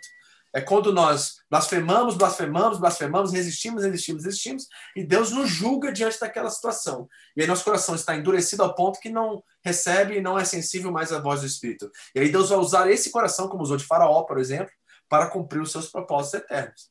Entendeu? Agora, Deus não, Você o não concorda? Você não concorda, por exemplo, então, é, lá, principalmente na igreja do Brasil que eu, que eu congregava, falava muito, tem que declarar, que Não, de declarar. nenhum. Não, Tipo não assim, concordo tem que declarar que você é vencedor, tem que declarar que você é de Jesus. tipo assim, Misericórdia, Thalita. Quem não? sou eu para declarar alguma coisa? Eu não sou Deus. Entendeu? Hum. Eu não sou Deus. Meu, meu- Jesus não me ensinou assim, ele me mandou pedir. Entendeu? Ele pediu, pedem e vos será dado. Ele não falou, declarem e vos será realizado. Pedem. Uhum. Ele mandou, nós pedimos em nome dele. E quando isso se alinha à vontade de Deus, Deus realiza aquilo que está no coração dele. Então, esse negócio de declarar, eu profetizo, profetiza é diferente. Vamos colocar isso em outra Uhum. categoria. Porque também os crentes deturpam essa questão de profecia, porque eles acham que profecia é adivinhação. Certo? Então, eu vou profetizar que alguma coisa aconteceu com você semana passada. Isso não é profecia, isso é adivinhação. Profecia, de acordo com o texto bíblico, está lá em 1 Coríntios 14, nós vamos entrar nisso daqui a pouco. Diz que é para edificar, consolar e exortar. Esse é, o, esse é o propósito da profecia. Ou seja, o que que a profecia faz? Ela clareia a palavra de Deus para que nós podemos usar e praticá-la no nosso dia a dia diante de uma situação que nós estamos vivendo. Então não é adivinhar o futuro, é reconhecer o que a palavra e o que o agir de Deus está fazendo conosco nesse momento agora, que está alinhado à sua palavra. Certo? O problema é que esse declarar é mandar, de certa forma, em Deus. Hum. Por quê? Porque como nós sabemos qual é a vontade de Deus ou não é a vontade de Deus? Jesus orou que a sua vontade seja feita e não a minha. Então Jesus diz assim: Eu declaro que a cruz vai acontecer. Não, não vejo Jesus falando isso. Não vejo os discípulos de nenhuma forma declarando. Eles estão orando e profetizando em nome de Jesus. Eles não estão declarando as coisas. Levanta e anda em nome de Jesus. Você está entendendo? Então a gente vai pegando essas ideias, muito neopentecostais, muito desse ambiente neopentecostal, e vai achando que nossa palavra e nossa autoridade tem poder de criar realidades. Não tem. Certo? Outro texto, Romanos 4, 4 17, que crentes usam errado, né? Deus é aquele que. Eu esqueci ah, o texto em si, deixa eu abrir aqui até, para a gente ler esse texto aqui, que eu acho que ele cabe dentro do contexto que você está falando, e é um dos textos também que é totalmente mal interpretado pelos crentes, tá? Deixa eu abrir aqui rapidinho. Ok, deixa eu mostrar aqui para vocês. Vamos lá, para a gente ver isso aqui rapidinho. Romanos. Acho que é 17, deixa eu ver. Aqui, ó. Ele é nosso Pai aos olhos de Deus, em quem creu. O Deus que dá vida, ó, pensa isso aqui, ó. O Deus que dá vida, tá? Aos mortos, e aí chama a existência coisas que não existem como se existissem. Já viu o crente falar esse texto? Uhum. Ok. Quem é que faz isso? Só tem um: Deus. Só Deus chama as coisas que não existem como se existissem. Uhum. Tá? Ninguém mais, nenhum ser humano, por mais que declare, por mais que diga, que profetize, eles não têm capacidade de chamar a existência as coisas que não existem. É Deus que faz isso e somente Deus. Então nós temos essa mini é, mini-deus ideia de que nós pensamos que ao declarar certas coisas elas vão acontecer. Meu irmão, desculpa, você pode ficar declarando na vida do seu filho, você vai ser inteligente, vai ser inteligente, vai ser inteligente, vai ser inteligente. Não quer dizer que ele vai ser inteligente. Você não tem uhum. poder de mudar a inteligência dele por sua declaração. Você pode profetizar a bênção, que ele vai ser uma pessoa justa, que ele vai ser um homem segundo o coração de Deus, né? que ele vai seguir o Senhor Jesus toda a vida dele. Isso é oração. Isso é você clamar a Deus que Deus né, trabalhe no coração dessa pessoa e que ela esteja aberta para ouvir o coração de Deus também. Então, essa questão de declara, já vivi isso também no meio evangélico, já fiz isso também de forma é, equivocada, né, muito Já orei também, é. eu trago a existência, eu já orei já orou, isso né? também. Uhum. É, entendeu? Nós não temos poder de fazer isso, é Deus que tem poder de fazer isso. Então, nós precisamos nos submeter à palavra e realmente ver o que ela tem a dizer. Né? Isso acontece muito, infelizmente, né? e nós precisamos realmente é, ter que. Mas e quando fala. e quando fala que a gente faz, vai fazer é, tudo que Jesus fez e além mais? Tipo assim, isso não dá autoridade para gente? Repete, não entendi. Quando, quando fala. É, como que é? Como que é o versículo? É, é, que, que, a gente vai, que a gente pode fazer tudo que Jesus fez, tipo alguma coisa assim que, que fala, como que é? Ah, quando Jesus fala que nós faríamos coisas maiores do que ele. É isso. Contexto é evangelismo. Então tá, então você pode mesmo ah. evangelizar mais do que ele evangelizou. Você tem mais alcance do que ele teve. Ah, entendi. Que, é, daí só não isso. engloba tudo, não, não. essa na parte não de. Isso. Quer ver? Deixa eu mostrar mais é. o versículo que é usado fora de contexto. Tá aqui, ó. Eu acho que é Efésios 3:20. Deixa eu ver se é esse. Se não é Efésios, é Filipenses, eu acho. É, 3:20. Aqui, ó. Esse aqui é muito usado. Aquele que é capaz de fazer infinitamente mais do que tudo hum. que pedimos ou pensamos. pensando. Ok, aí a gente para aqui, aí pega só essa parte do versículo. Aí a gente bota tudo no pacote, certo? Não, é, Deus quer que eu compre uma casa? Não, ele vai comprar uma casa muito mais do que eu estou pedindo. Ok? Aí a gente pega, não, não, eu vou terminar o a gente bota assim. Só que a gente não lê o resto. Aí o resto diz assim, ó, de acordo com o seu poder que atua em nós. Ou seja, ele está falando de interioridade, não está falando de coisas externas, ele está falando de algo que está produzindo hum. dentro da gente, não é fora. Tá entendendo? Então, olha como é que o texto é usado fora de contexto. Não tem falar, não está falando de realidades externas, não está uhum. falando de coisas materiais. Está falando de nós sermos, olha, sejam cheios de toda a plenitude de Deus. Uhum. Não é externidade, é inteiro. Ele está falando da transformação interior no, de nós, é isso? Exatamente, é uhum. é isso que está falando por meio do seu Espírito, que habita em nosso coração, mediante a fé. Oro para que estejam arraigados e alicerçados em amor. Olha só o que ele está falando, de coisas espirituais, de virtudes, de uhum. trabalhar da fé em nós que nos faz mais parecer com Cristo. E aí, quando nós estamos permitindo que o Espírito trabalhe em nós, ele vai fazer muito mais do que nós estamos pedindo e do que estamos pensando. Ou seja, ele está revelando Amém. mais glória em nós e através de nós. E isso é melhor do que. melhor, nem se compara com algum material que Deus pode nos dar. Nem se compara, gente. Essas coisas são efêmeras, elas têm prazo de validade, elas vão acabar um dia. E nada dessas coisas tem poder de nos sustentar ou nos satisfazer completamente. Você sabe muito bem, você ganha um carro novo, é uma maravilha, até chegar o boleto. Entendeu? Você compra uma casa nova, é lindo e maravilhoso, até a conta de luz. Entendeu? Aí você começa a repensar certas coisas, porque nenhuma dessas coisas tem poder em si próprio para nos sustentar. Só um pode fazer isso. Então ele está operando em nós para que nós nos parecemos mais com Cristo e aí nós podemos ser verdadeiramente realizados. Ele tem água a qual nós jamais teremos sede. É só ele que tem isso, não é mais ninguém. Né? E como você sabe, tudo aquilo que Jesus oferece, ele é. Então está nele o que nós precisamos, não está nas coisas, certo? Né? O que o Osmar está falando, né? que eu escuto eu dou crédito e acabo dando força para que aconteça em minha vida, seja a palavra de Deus ou a palavra maligna. Perfeito. Isso mesmo. Então eu permito que aquela coisa se torne verdade para mim e eu vou agir diante daquela verdade. Lembra que o pecado, Jesus levou um patamar né, superior, dizendo que não é só o que você faz, perdão, não é só ação, é também na mente, né, que ele fala, mas nós precisamos saber que também ação é a que realmente faz o pecado se tornar pecado. Entendeu? Então nós temos ainda a capacidade de nos arrepender nos nossos pensamentos. Mas quando ele, ele o texto que vai, acho que é Paulo Tiago que vai dizer, acho que é Tiago até que vai dizer que ele engravida e ele dá luz ao pecado. E aí o pecado se torna morte. Então nós temos que ter né, cuidado com essa dinâmica e trabalhar isso, né? É, Amanda, já ouvi até que eu não falava em línguas por falta de pedir, ouvia. Peça mais com todas as suas forças. É, é engraçado isso, né? Porque se é um dom, já forçou alguém te dar um presente? Faz sentido? Ó, vai vir no meu aniversário e você tem que me dar isso. Faz sentido. Faz sentido um negócio desse? Se é um dom, a Bíblia é clara em dizer que são dons espirituais. Dons quer dizer que não está a seu, na sua capacidade de dar isso, está em quem pertence te dar. Então está à mercê dessa pessoa que você vai receber ou não vai receber. Então como é que a gente diz que todo crente vai falar em línguas? A Bíblia não diz isso.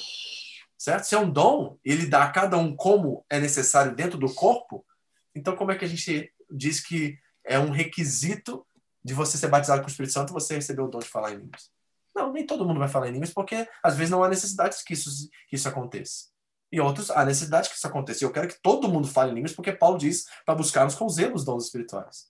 Então eu quero que todos vocês falem línguas, eu quero que todos vocês tenham uma palavra de ciência, de cura, de milagre, entendeu? Então a gente precisa ser bíblico, gente, e parar de ficar ouvindo aí conversa fiada de crente sem noção que quer se gabar de ter poder e ter essas coisas, quando na verdade né, estão denunciando realmente que não tem e não, não são, né? Isso que é complicado. Como diz no, no meio pentecostal, uns são e outros não são. né? Dá oi! Fala oi! Ela aqui, ó. Sim. E aí? Tudo bem? Quanto tempo, gente? Saudade de vocês. Amém, galera? Alguém mais quer fazer uma pergunta, comentar alguma coisa aí? Tô mandando saudades, Letícia. Pastor. Oi. É, a respeito, assim, do que a Thalita estava é, questionando, perguntando, né? Sim. É, tipo, na oração. Uhum. Porque tem, assim, igual o pastor falou, a gente não pode pegar o versículo, sim, mas, tipo, eu também já ouvi muito, assim, de, tipo, em Mateus, né? Que fala, peraí, Débora, Mateus 21, okay. capítulo 21, do versículo 21, não, acho não é isso. Não me lembro onde que está agora. Ah. É aquele que fala é. Sei até que você vai falar. Tudo medida... quando pedires em oração, é, em meu nome crendo recebereis. Tá. E outros versículos assim dos textos bíblicos também que fala em meu nome vocês terão, né, expulsarão, é, pisarão em serpentes e, é, e é assim por diante. Então, assim, às é vezes eu fiquei assim, fico com muita dúvida, né? Tipo, então de que forma que eu devo orar? Olha só. Mateus 21, 19, eu acho que é. Tá aqui, pelo que eu vi aqui. Vamos ver.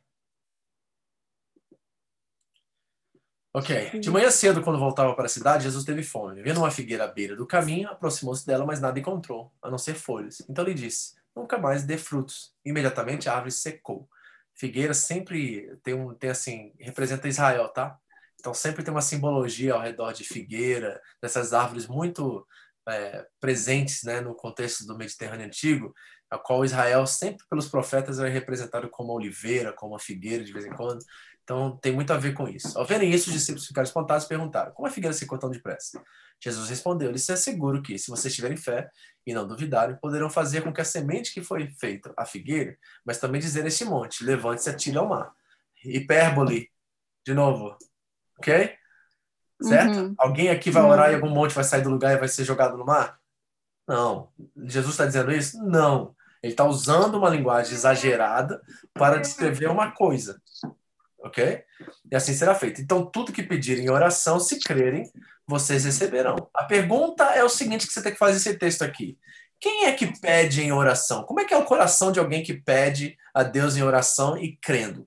O que, que essa pessoa está pedindo? Essa é a pergunta que você tem que refletir no seu coração aqui. Ou seja, uma pessoa que conhece a Deus, que nasceu de novo, o que, que ela vai pedir? Pensa nisso. O que ela vai receber?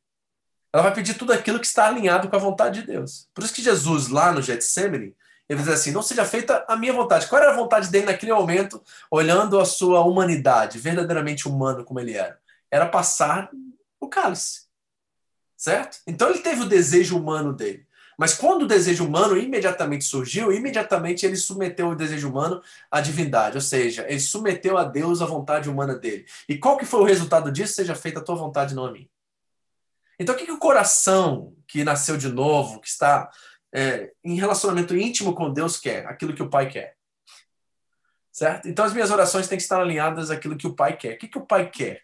Quer que todos chegam a conhecê-lo e serem salvos. Isso é um desejo indiscutível nas, nas Santas Escrituras, que Deus quer que todos sejam salvos, que nenhum se perca.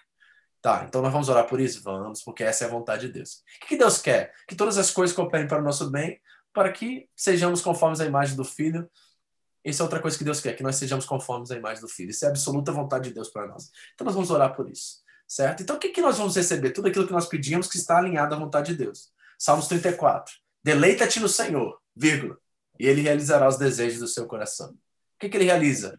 O desejo de coração daquele que está em deleite com Ele, que se alegra, que ama o Senhor. E esse coração vai pedir aqui o quê? Vai pedir aquilo que o Senhor pede.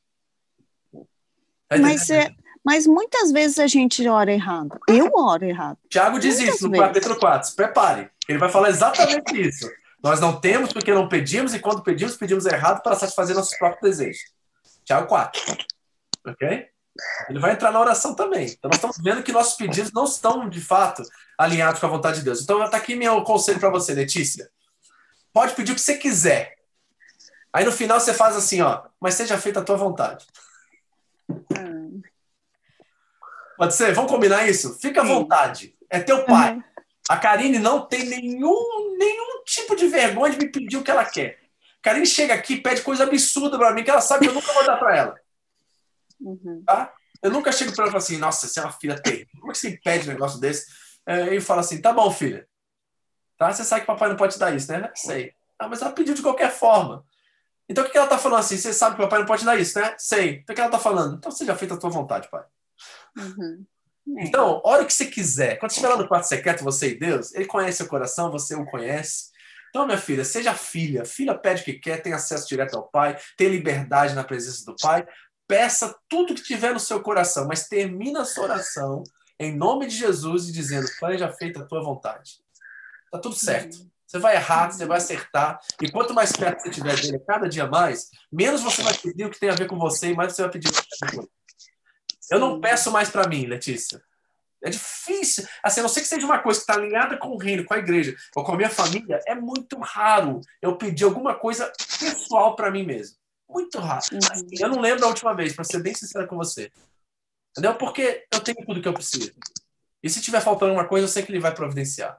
Então eu estou em paz. Eu não preciso de nada para ser feliz. Eu preciso dele.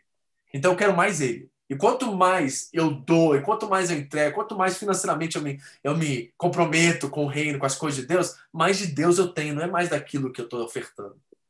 Então, quando eu dou meu dízimo, eu não estou tendo mais dinheiro para mim, eu não estou devolvendo, Deus não está me devolvendo dinheiro, Ele está me devolvendo mais dele, porque meu coração está mais livre e mais, sabe, menos encarcerado da avareza, da ganância, para poder ter mais dele em mim. Eu tenho mais espaço no meu coração, não por dinheiro, mas mais para Deus. Uhum. Então, essa é a lógica, a dinâmica que nós temos que trabalhar e isso requer maturidade de todos nós, né? Então, no final, ora sim, seja feita a tua vontade. E aí pede o que você uhum. quiser, meu filho. Fica à vontade, sem medo, sem insegurança. Tudo certo. Amém? Uhum. Uhum. Quem mais? Alguma coisa mais para gente fechar? Dez e meia, gente. Já deu. Alguém? Vamos aproveitar. Vocês estão indo em bala aí, o pessoal está bem animado hoje perguntando. Pode perguntar, tá? Se você tiver alguma dúvida, certo? Nós temos que aprender a ler a Bíblia, né, gente? Vocês estão vendo, né? A gente erra. O que Jesus disse? Erreis por não conhecer as Escrituras, nem o poder de Deus. As duas coisas que nós falamos aqui. Na oração, principalmente, a gente não conhece o poder de Deus, por isso que a gente erra. Pastor. Manda, Ingrid. É, então, como que a gente é, tem que orar para as outras pessoas, assim, também? Para pedir. Da mesma forma. Não muda nada essa oração, tanto para nós como para as pessoas. A gente ora, a pessoa vem pedir para você assim: ora para Deus, para me comprar uma casa, você ora. Aí no final você diz: seja feita a tua vontade, Senhor. Obrigada, pastor. Ora para que, que a pessoa pedir para você, você é, você, é, você é uma pessoa de oração, você é uma intercessora, você é um intercessor. Então, essa pessoa está com essa carência, está pedindo isso para você, vem cá, vamos orar? Vamos orar, Senhor.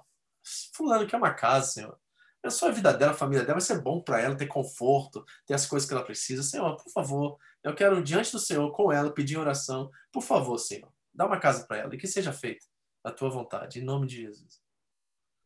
Obrigada, pastor. Então, assim, não, não fica com crise na oração, gente. Só saiba que nós não temos poder algum de criar isso aí, de fazer isso acontecer. Está tudo nas mãos de Deus, é tudo graça. Então, se ele realizar, amém. Se ele não realizar, amém. Vai cantar o, da, o Marçal lá, né? Ele é Deus, sendo, fazendo ou não fazendo, ele continua sendo Deus. E essa é a convicção que nós temos, que todas as coisas cooperam para o bem daqueles que amam a Deus. Então, meu irmão, no final vai dar tudo certo. Gente, Jesus escolheu Judas. Você está entendendo? Jesus escolheu Judas. Ele escolheu. Sabe? Ele sabia? Sabia. Ele escolheu. Por quê? Porque ele sabia que no final ia dar tudo certo. Então, sem ansiedade, sem medo, sem preocupação, independente que você esteja experimentando na sua vida hoje, se você está em Cristo e se você está vivendo em obediência, vai dar tudo certo. No final dá tudo certo. Até o mal, lembra José? Nós já vamos ler essa parte no capítulo 50 da nossa leitura bíblica. Tem uma hora que José ele vira para os irmãos e diz assim: aquilo que vocês intentaram como mal, Deus transformou em bênção. Tá vendo? Olha como é que ele enxergava a vida. Por isso que ele aguentou a prisão, por isso que ele aguentou a esposa de Potifar. Porque, embora ele é o único que não teve uma experiência nítida, clara, face a face com Deus, é aquele entre os patriarcas que mais teve experiência com Deus e mais viu Deus em todas as áreas da vida dele. Ele viu Deus em tudo, gente, em cada detalhe. E você vê isso nas expressões dele. Porque ele vai declarar um sono, ele vai profetizar, ele vai é, é, interpretar o sonho e diz assim: Deus vai interpretar. Ele vai fazer isso, Deus vai fazer isso. Ele vai fazer, não é Deus que vai fazer aquilo. Ele tira ele mesmo de cena, porque ele sabe que quem está fazendo tudo é Deus. Ele tinha uma clara visão teológica da soberania de Deus sobre todas as coisas. E nós precisamos dessa visão dele. Nós precisamos aprender com José isso. Amém, queridos? Vamos orar para a gente ter uma noite de descanso, renovar nossas forças e nos abençoar em nome de Jesus. Que vocês cresçam, gente. Vamos amadurecer. A gente está sofrendo em algumas áreas porque a gente não tem maturidade para lidar com elas. Então nós precisamos virar adultos na fé, porque tem muita coisa que você está desesperado, que você está assim, sabe, incomodado, triste, preocupado, que Deus já te deu as ferramentas para você lidar com isso e viver em paz. Entendeu? Então não deixe as coisas tirar sua paz, não deixe elas tirarem você do eixo. Fica no controle, fique resolvido, tá tudo dando certo. Você está em comunhão com teu pai, você é obediente à palavra dele, tá tudo certo. Ah, pastor, mas você não está entendendo o que está acontecendo. Está tudo certo, meu irmão. Jesus diz assim: ó, a minha paz vos dou. No mundo tereis aflições, mas tem de bom ânimo, eu venci o mundo. Ele bota em, em parênteses duas coisas. A aflição está aqui no meio. Ele te dá paz e te dá a vitória ao redor. Tá? Então a aflição está aqui. É o mundo, é o caos, é o dia a dia que a gente está vivendo. Saiba que ao redor disso tem paz e tem vitória. Tá bom? Tá tudo certo. A gente está no caminho, está tudo certo, estamos na trilha. E se viemos a perder ou morrer, tá tudo certo que a gente vai estar tá com ele. Melhor estar tá com ele do que estar tá aqui. Então fica tranquilo, tá, no final vai tudo dar certo. Vamos orar. Pai, em nome de Jesus, obrigado por essa noite. Obrigado por esse tempo precioso na tua presença, com meus irmãos, com aqueles que irão assistir, ouvir essa palestra depois, que o Senhor também fale ao coração deles e que possamos sair daqui crentes maduros, resolvidos, filhos de Deus, Pai, que as bem-aventuranças ali em Mateus 5, no Sermão do Monte, que Jesus evidenciou aqueles que nasceram de novo, possam estar evidentes, claros em nossas vidas. Ajuda-nos, fale conosco. Em nome de Jesus, dê renova as forças de todos que estão aqui. Obrigado, Pai, por essa noite. Em nome de Jesus. Amém.